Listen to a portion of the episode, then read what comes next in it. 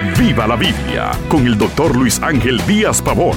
Abra las escrituras y acompañe al pastor en su estudio, porque la Biblia es para vivirla.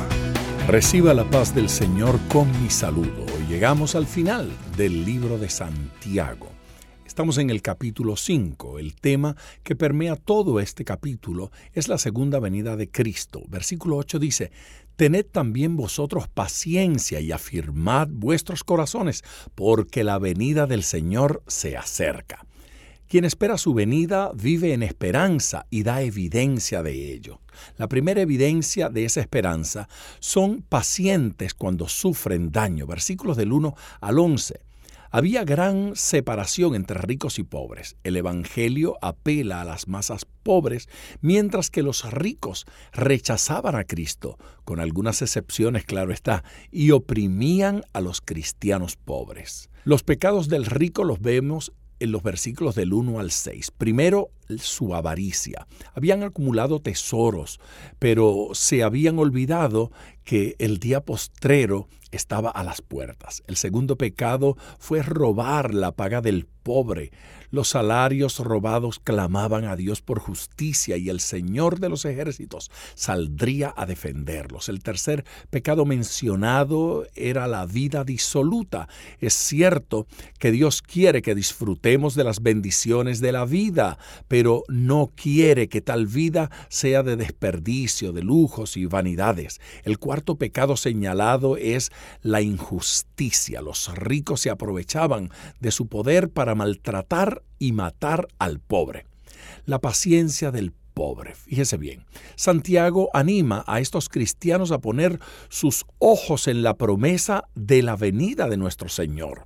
La palabra paciencia no significa que debían sentarse ociosos, más bien implica resistencia, soportar, sobrellevando las cargas y librando las batallas hasta que el Señor venga.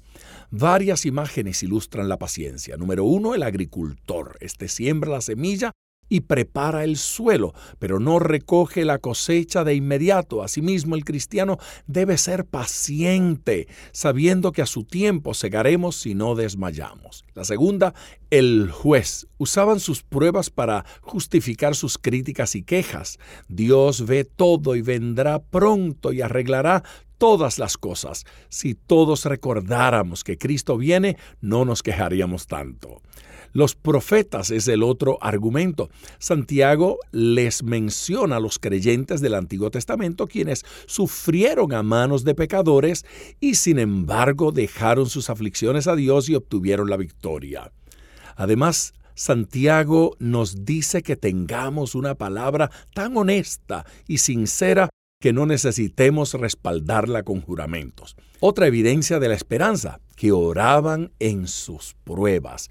¿Qué hacer cuando vienen las pruebas? Bueno, orar Cristianos se enferman en ocasiones. Pedir oración. Esto no es un rito de la iglesia para preparar a la persona para morir, porque Santiago dice que resultará en la curación del cuerpo de la persona. El versículo 16 resume la lección. Los cristianos deben confesar sus pecados cuando han pecado el uno contra el otro y orar los unos por los otros. Santiago creía en la oración, es más. La tradición nos dice que pasaba tanto tiempo en oración que sus rodillas se habían endurecido y encallecido. Santiago comenta que Elías no era un ser humano excepcional, pero fue oído por Dios en oración. A nosotros también nos escuchará Dios. La última evidencia de esa esperanza es que eran en ganar almas. No nos distraigamos, los perdidos y descarriados nos necesitan. El significado básico de estos versículos es que los santos deben procurar traer a los hermanos descarriados de regreso al Señor. Debemos buscarlos con amor y ayudarles en la restauración. Santiago concluye haciéndonos conscientes de que conforme vemos que el regreso de Cristo se acerca, cuánto necesitamos dedicarnos a testificar.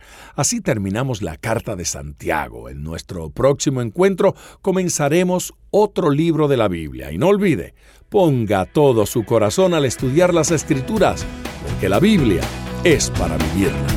Acompañe regularmente al Dr. Díaz Pavón en su estudio personal de la Biblia. La experiencia de décadas de ministerio de la palabra son vertidas en cada jornada.